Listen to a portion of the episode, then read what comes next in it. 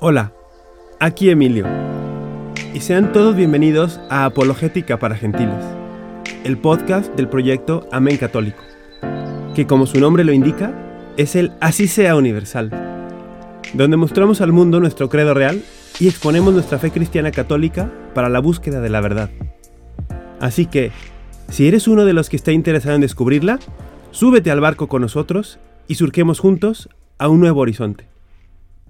En el programa de hoy haremos un repaso de las cuatro marcas de la Iglesia y responderemos a sus dudas e inquietudes. Y yo soy Rafa, no sí, Emilio. Era Rafa, creo que se daban cuenta, era bastante obvio. Yo creo que nadie se dio cuenta. Ay, ¿cómo no? Yo no hablo así. Dejemos que la audiencia vote y nos lo comunique por redes sociales. Yo creo que si hablas así un poco, en cabina nos lo confirman, la confirmación de que sí. Mi, mi- mi personificación tuya fue bastante buena, pero bueno. Amigos de Apologética para Gentiles, yo soy Rafa Piña. Está con nosotros hoy Emilio, o al revés, este es el programa de Emilio, yo estoy con él hoy. Pero me pidió que hiciera la introducción, solo que él no esperaba que yo la iba a hacer justo como la hace él. Entonces, bueno, un poco de humor aquí para iniciar. Emilio, ¿cómo estás? Muy bien, Rafa, ¿qué tal tú? También bien, gracias a Dios, con mucha alegría y agradecido con Dios de poder estar aquí nuevamente en este podcast donde tratamos de compartir nuestra fe cristiana católica con aquellos que la comparten y aquellos que no. Sí, es correcto. Yo de antemano, de nuevo, pido perdón a la audiencia porque sigo algo enfermo y tomé café, estoy un poco hiperactivo. Ok. Para recapitular, te voy a hacer una pregunta que nos hicieron en nuestras redes. ¿Por qué creer que es una santa católica y apostólica? Eh, Pueden escuchar los tres episodios anteriores. Ah, sí, claro. A- a- allí se resume mi respuesta. Bueno, el- esta- estas características aparecen a lo largo y ancho del Antiguo Testamento como un cumplimiento de las prefiguraciones del Antiguo. La iglesia no es, digamos, no es un invento así nada más de Jesús. Es un plan de Dios desde el principio y en el Antiguo Testamento tenemos muchas prefiguraciones. Jesucristo, Dios encarnado, las cumple, las trae a cumplimiento y a lo largo y ancho del Antiguo Testamento encontramos estas cuatro marcas. Unos siglos después del inicio del cristianismo, estamos en el siglo IV concretamente, en un par de concilios, el concilio de Nicea, el concilio de Constantinopla, se acuñó el credo niceno-constantinopolitano para distinguir la fe ortodoxa de la, de la fe de los herejes.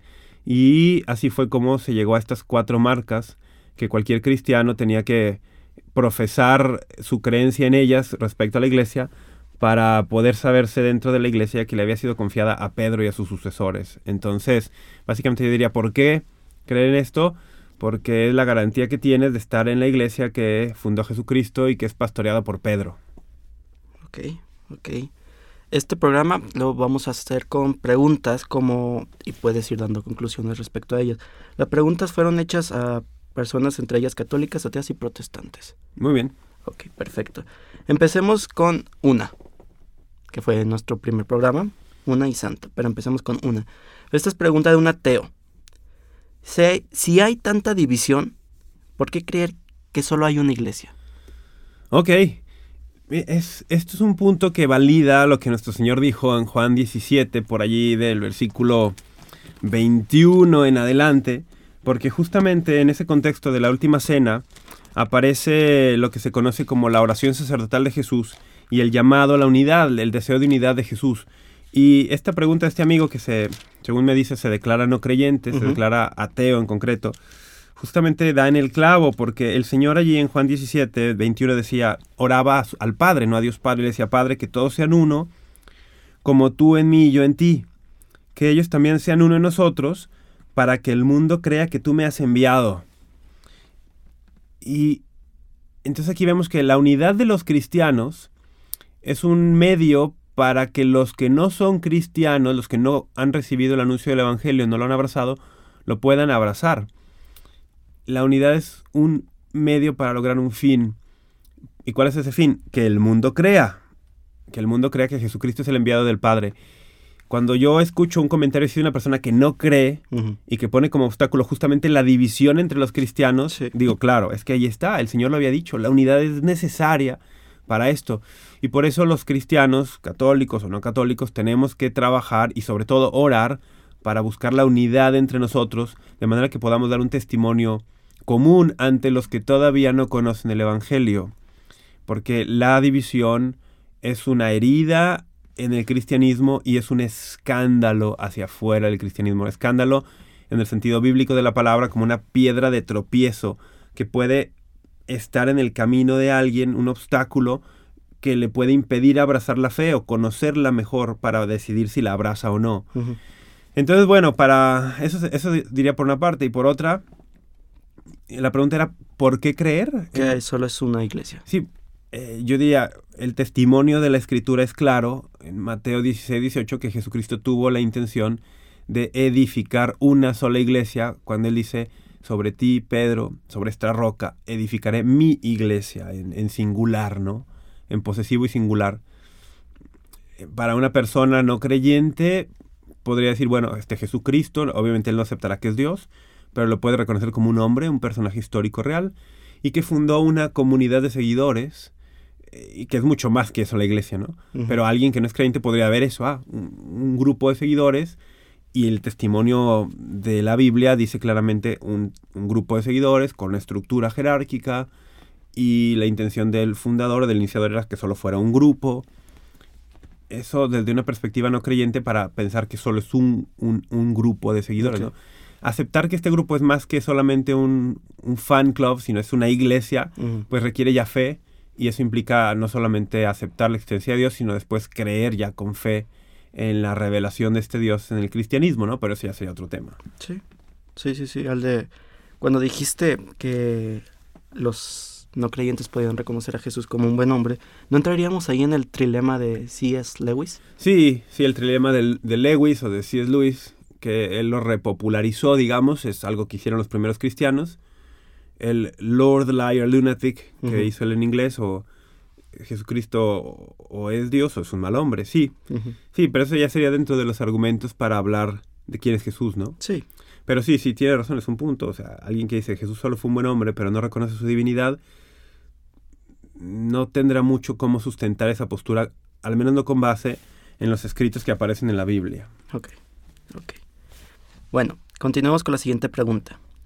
Es de un protestante. La iglesia no debería ser institución, ya que habla de algo sobrenatural, algo espiritual, no como jerarquía y así. Sí, esto es una falsa dicotomía.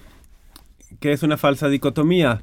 Cuando puedes elegir entre, o te ponen a elegir entre dos caminos que aparentemente son incompatibles, dos opciones que aparentemente son incompatibles, y esto no es así.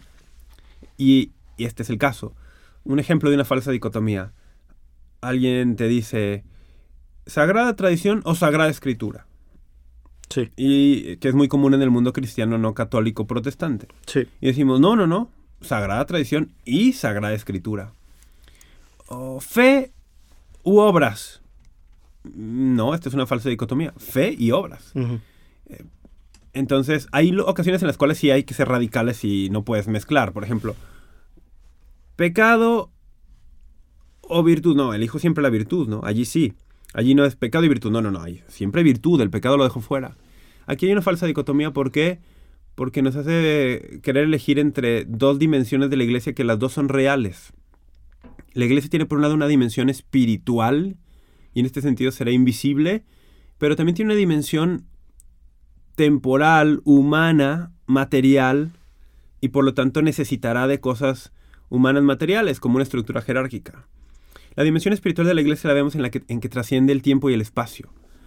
La iglesia no son solamente los miembros, los seguidores de, Jesucristo que están vivos en este momento. La iglesia está compuesta por todos los que aman a Dios, por decirlo de alguna forma, en todo tiempo y en todo momento. Y por eso los cristianos hablamos, y, ojo con lo que dije, los que aman a Dios, eh, oye, pero entonces si alguien no es cristiano puede ser miembro de la iglesia. A ver, es que la iglesia se compone de los que están en el cielo, se llama la iglesia triunfante, y allí podría haber personas que no fueron cristianos en vida. Pensemos Moisés. Ah, pues Pensemos, eh, no sé, el rey David. Pero ellos siguieron a El rey Salomón.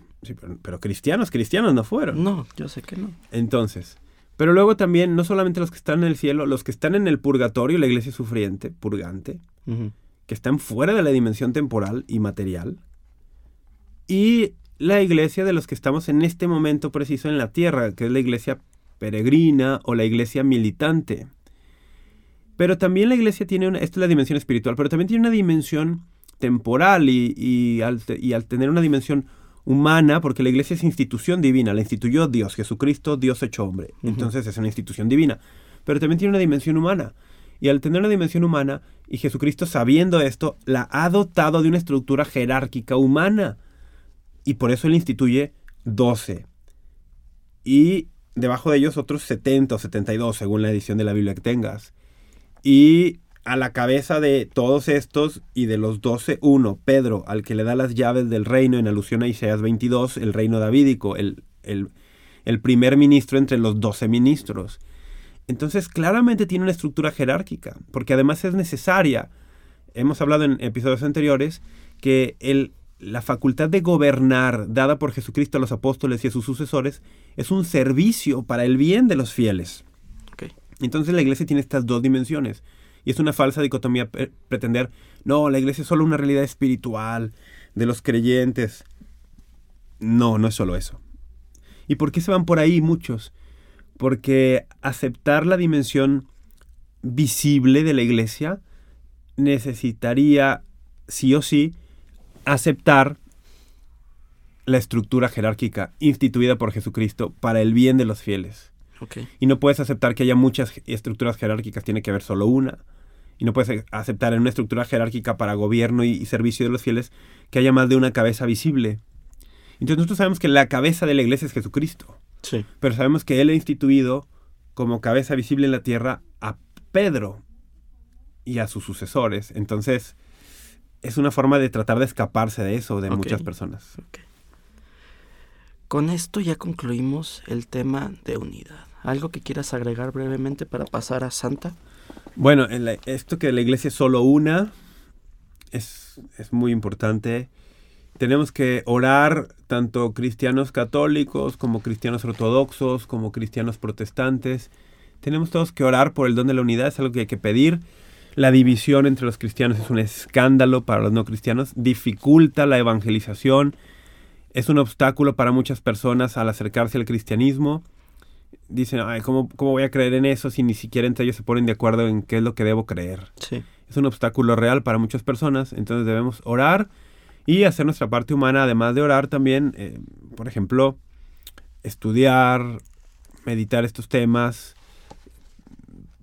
Yo invito, si alguien nos escucha que no sea un cristiano católico, que en la oración le pregunte a Dios, Señor, ¿tú cuál, es, cuál fue tu plan para tu iglesia?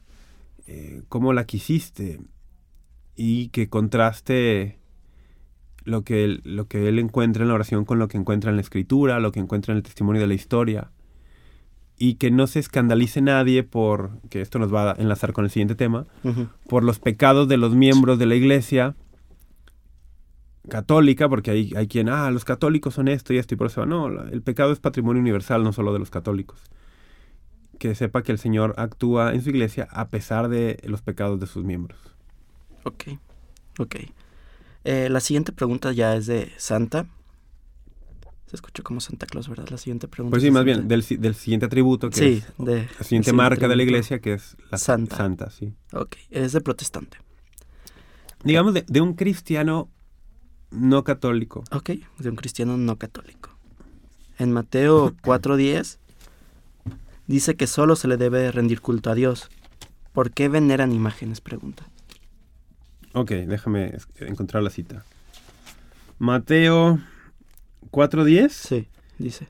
Dícele entonces Jesús, apártate Satanás, porque está escrito, al Señor tu Dios adorarás y solo a Él darás culto. Sí. Que es una cita de Deuteronomio 6.13.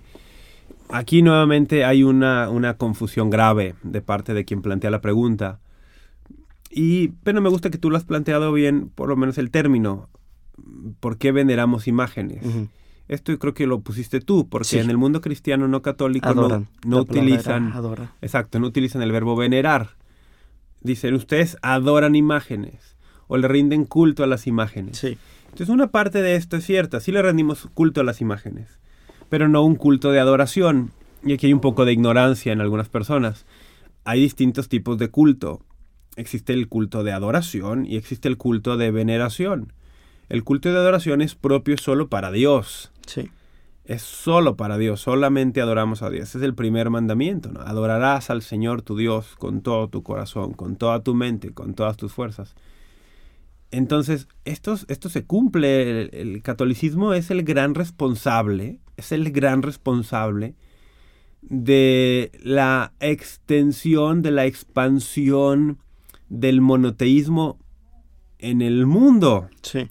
Porque el judaísmo era monoteísta, pero estaba restringido total y absolutamente, no geográficamente, solo a la zona de Israel, porque había comunidades judías en, muchos, en muchos rincones del Mediterráneo, por así decirlo.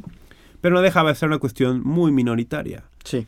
Pero cuando los- el cristianismo llega que tiene raíz judía y que todos los primeros cristianos son judíos, extienden este monoteísmo de Israel mediante la fe en Jesucristo a, vamos, a, lo que hoy es Europa, a una buena parte de, de Medio Oriente. Eventualmente esto llega a al continente americano, llega, ok, entonces nadie nos va a acusar de que la iglesia adora más de un solo Dios porque el monoteísmo en el mundo fue extendido gracias a la iglesia. Ahora, el otro tema, las imágenes. Sí, sí, le rendimos un culto, pero es un culto de veneración. Entonces hay que distinguir. No, nadie, ningún católico bien formado, porque hay que aclarar, Claro. pensará que una imagen de nuestro Señor Jesucristo o de la Santísima Virgen María es Dios, Ujú. per se. Si algún católico cree eso, que una imagen, un cuadro, una, una estatua es Dios, que la imagen como tal es Dios, está mal formado. Sí. Está mal formado. ¿Cuál es nuestra idea acerca de las imágenes? Que son representaciones, algunas de ellas artísticas, algunas de ellas no, porque tienes ahí un caso sui generis, único en la historia de una imagen que toda la evidencia sugiere no fue pintada por mano humana. La Sabana Santa. Mm, me refe- bueno, estaba pensando, eso podría ser otro tema, claro. No, yo estaba pensando en la imagen de la Juan Virgen Diego. en el ayate de Juan Diego. Entonces, bueno, pero pensemos, normalmente son representaciones artísticas humanas de nuestro Señor, de la Santísima Virgen María, de alguno de los santos, y a nosotros nos gusta mucho esto porque nos ayudan a pensar mejor en nuestro Señor, en la Santísima Virgen María, en los santos, nos ayudan a enfocar mejor nuestra atención para la oración, nos recuerdan esas realidades que representan y como tal, en honor a la realidad, respetamos, honramos, veneramos aquello que lo representa también. Por ejemplo, un crucifijo. El crucifijo no lo adoro como si fuera Dios, no, yo adoro a Jesucristo. Pero el crucifijo es una imagen que me representa a Jesucristo. Y como para mí Jesucristo es lo máximo, pues el crucifijo de madera, del material que sea, que me lo representa, lo honro y lo venero en virtud de aquel a quien me representa. Entonces es una forma de extender más allá de la realidad que para mí es invisible, porque Jesucristo para mí es invisible hoy.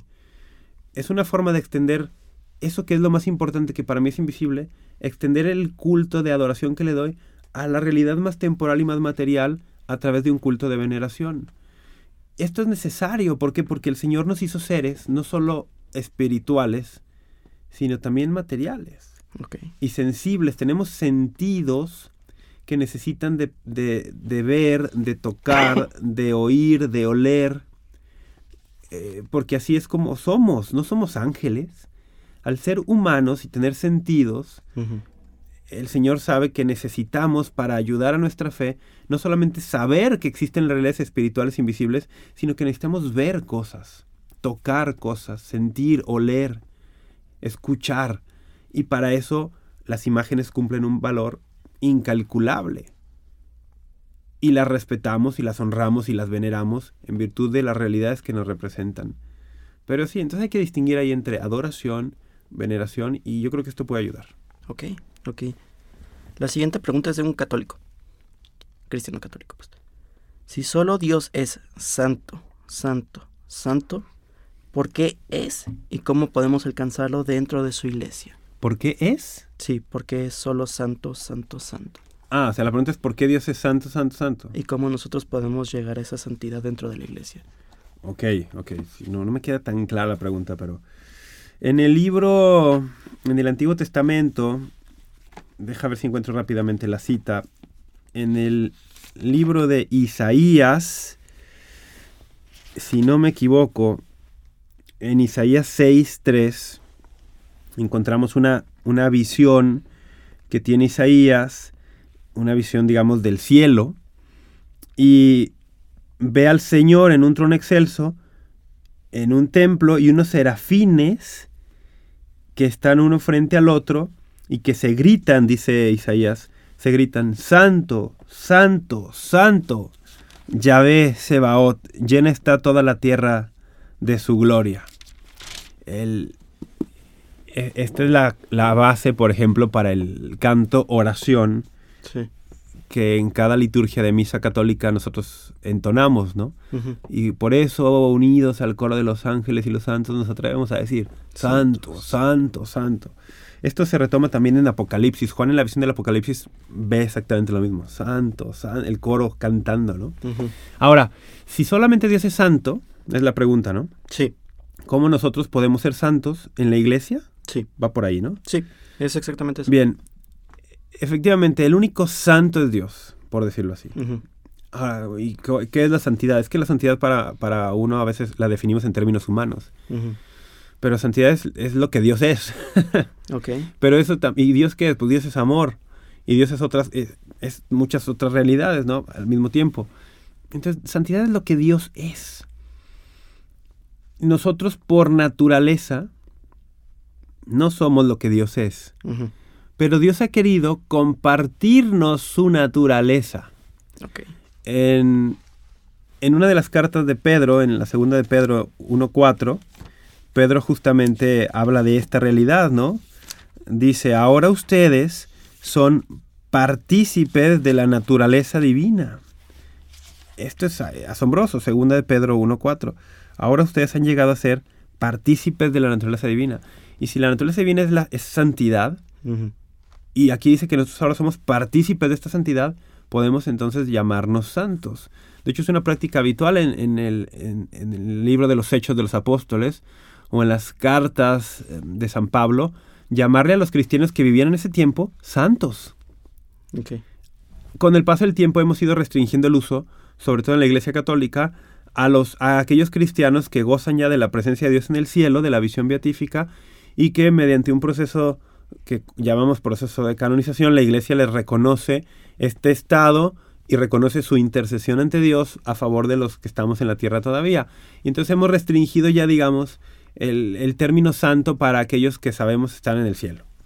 Sin embargo, en el, Antiguo en el Nuevo Testamento el término se utilizaba también para los cristianos en la tierra todavía. ¿Y por qué? No porque fuésemos perfectos o porque fueran perfectos ellos, sino porque tenían una conciencia muy, muy, muy clara de que Dios es santo y que Él ha querido hacernos partícipes de su santidad. Es la única razón por la que llegamos a ser santos, porque Dios nos hace santos, nos participa de su santidad. Entonces, mientras estemos en la tierra, la santidad es algo que Dios nos comunica, pero al ser nosotros imperfectos y estar dañados por el pecado, esto es un proceso, es un proceso Sí, que puede llevar más o menos tiempo y que además puede no ser tan evidente a los ojos de otros o de uno mismo. No implica la santidad que seamos seres humanos perfectos, intachables ya en esta vida, aunque debemos aspirar a eso, porque no sería real. Sin embargo, la santidad es algo que Dios nos da. ok, No es algo que nosotros logramos por nuestros propios medios. Nosotros por nuestros propios medios podemos aceptar este don de Dios, poner algunos medios mm, de nuestra parte para mejor recibir este don, pero al final será un don que Dios da porque Él es el santo que nos hace santos. Ahora, ¿cómo nos hace santos? Uf, ahí ya sería otro tema mm, por sí solo, ¿no? Pero hay pasajes, no, no lo tengo en la mente, no, es que no sé si, no recuerdo si es Isaías, no, no, no recuerdo si es Jeremías o Ezequiel. Hay un pasaje claramente donde se habla cómo hay una relación entre alianza y santidad. dice, cuando mi santuario esté en medio de ellos por siempre y yo haya sellado una alianza con ellos, entonces sabrán que yo soy Yahvé el que los hace santos. Eh, y entonces dice, oh, entonces la santidad viene de Dios por medio de la alianza y cuando el santuario de Dios está en medio de nosotros, nosotros sabemos que el santuario de Dios en el Antiguo Testamento el templo que construyó Salomón era una prefiguración del cuerpo de Cristo que él mismo refiere como el santuario. Sí. En Juan 2 destruyen este templo y entre días lo reconstruiré. Y Juan dice, no se refería al templo de piedra, sino a su cuerpo que resucitaría. Entonces, el cuerpo de Cristo resucitado en la Eucaristía es el santuario de Dios en medio de nosotros permanentemente. Entonces sabemos que las condiciones de la alianza sellada, el santuario permanentemente en medio de nosotros se han dado, están ahí ya, se han cumplido y por lo tanto Dios nos puede santificar. Y esto se, nos llevaría a hablar de Pentecostés en Hechos capítulo 2, como el Espíritu Santo viene y se derrama sobre los que aceptan la alianza y los santifica. Mm, Entonces el que nos santifica es Dios, el Espíritu Santo es Dios, y lo hace en aquellos que aceptan la alianza sellada por Jesucristo con su cuerpo y con su sangre. Y bueno, ya son muchos otros temas. Sí, ok. Eh, para cerrar san- la- el atributo de Santa, El atributo de Santa y quizá el episodio de hoy. ¿estás seguro? Bueno, vamos a darle estas... eh, Vamos a ver. Ok. Eh, sí, porque la el siguiente tema es católica y aquí hay un ataque directo a la iglesia católica. Sí, entonces quizá lo podemos dejar para el siguiente episodio. Ok. Vamos con, vamos con esto que ibas a decir. Este, podemos cerrar que Santa somos santos por la participación en Cristo que se nos da mediante el bautismo. Ujú. Ahí empieza. Ahí empieza. Y es un camino, es una lucha de todos los días. Es un don primero. Ok. Es un don y luego, claro, este don implica también de mi parte responder y mi respuesta implica, sí, caminar, lucha, proceso. Es como los que piensan que tienen derechos por nacer. O, o sea, sí, Bueno, derecho sí, a la vida. de hecho sí. O- sí, sí, claro, pues, pero se van ganando, ¿no? No, no, no necesariamente. Hay derechos que son inaliena- in- inalienables y los Ajá. tienes únicamente por el hecho de ser humano. Sí, sí, sí. Y los nosotros, desde la perspectiva cristiana, decimos: tienes dignidad por el solo y simple hecho de ser imagen y semejanza de Dios. Ok. Este, pero igual es una lucha, un don, una lucha que se va haciendo día con día y pues si pierdes una batalla es como levántate, Sí, exactamente. sigue, este, continúa, porque Dios es lo que Dios quiere, ¿no? Que nosotros nos levantemos ante cualquier caída y sigamos en esa lucha para ser partícipes después de, vi- de esta vida tan siquiera en su vida, ¿no? Sí. Ok, ok. ¿Nos pueden seguir? Bueno, ¿quieres agregar algo más? Vi, vi- te vi tu cara de quiero agregar algo. No, realmente no, realmente no. El, lo, creo que lo has dicho muy bien. Entonces sí, puedes invitar a que nos sigan. Sí, síganos por favor en nuestras redes sociales, en Instagram como arroba amén eh, católico. Eh, hicimos ahorita un live donde mostramos, Ahorita. ah, bueno, hace unos 40 minutos. Y, y las personas nos están escuchando en vivo. Es cierto, es cierto. El día, el día que grabamos, hicimos un pequeño live mostrando que estábamos grabando. Esto es atemporal, puedes escucharlo inclusive años después de que esto fue grabado. Exactamente. Ok. Este, los invitamos a que nos sigan. Suscríbanse al podcast, suscríbanse a YouTube. Hay tres videos actualmente ahí con el padre Ricardo López. O muchos cuando vea, cuando escuchen este podcast. No sabemos cuántos habrá ya. Es cierto, es cierto. La temporalidad se me va, Rafa, lo siento. Oye, eh, ¿en qué plataformas pueden escuchar el podcast? En ocho diferentes plataformas. Wow, hay, existen ocho plataformas. Sí, yo tampoco las conocía. Bien, bueno, pues que no, eh, hay, ar- no hay excusa entonces. No, las tres, eh, tres principales son... Bueno, ¿para qué decirlas? La gente las conoce. sí, Están en todas las plataformas el podcast. ¿Y en qué redes sociales estamos? Facebook, Twitter e Instagram. ¿Cuál fue la segunda? Twitter. ¿Twitter? ¿Twitter? ¿Twitter? ¿Qué? Twitter. Twi- Twitter. ¿Twitter? Twitter. ¿Twitter? Twitter. Twitter, pues. ¿Cómo, ¿Cómo nos llevamos ahí? A Roma. A Roma. A Roma. arroba. A Roma todos los caminos dirigen. Por eso somos católicos. arroba amén punto ctc porque no se pudo escribir católico Ah, ya. Yo, yo soy de esas pocas personas que usan Twitter. ¿Eh? Twitter. Twitter. Twitter. Muy bien. Y en Facebook, amén católico Eh, tanto en Facebook como en Instagram subimos la reflexión del evangelio todos los días muy bien. ahí podemos ver que habemos muchos que lo subimos, un Sí. día cada uno. Muy bien. ¿No está Buzz Lightyear, Rafa? Buzz Light, ¿no? No, lo siento. La reflexión del evangelio de Buzz Lightyear sería súper popular. Quizá más la de Yoda. Yo insisto con Star Wars, lo siento. Porque si ya en algún mundo paralelo Yoda puede convertirse y hacerse cristiano, pues podría ser. Muy bien, Vaya, este, creo que nos salimos un poco de tema. ya hay que despedirnos ya. Sí. Muchas gracias por habernos escuchado. Rafa, ¿quieres decirle algo a la audiencia? No, exactamente lo mismo. Gracias por habernos escuchado. Sigan Amén Católico. Que Dios los bendiga. Aquí estamos para la próxima, amigos. Saludos. Quiero ser consciente de lo que realmente soy. Espero darme cuenta del camino al que yo voy. Despierta, ábrete a la realidad y encontrarás tu libertad. Encuentra, es posible, solo hay que buscar y así llegar a la felicidad.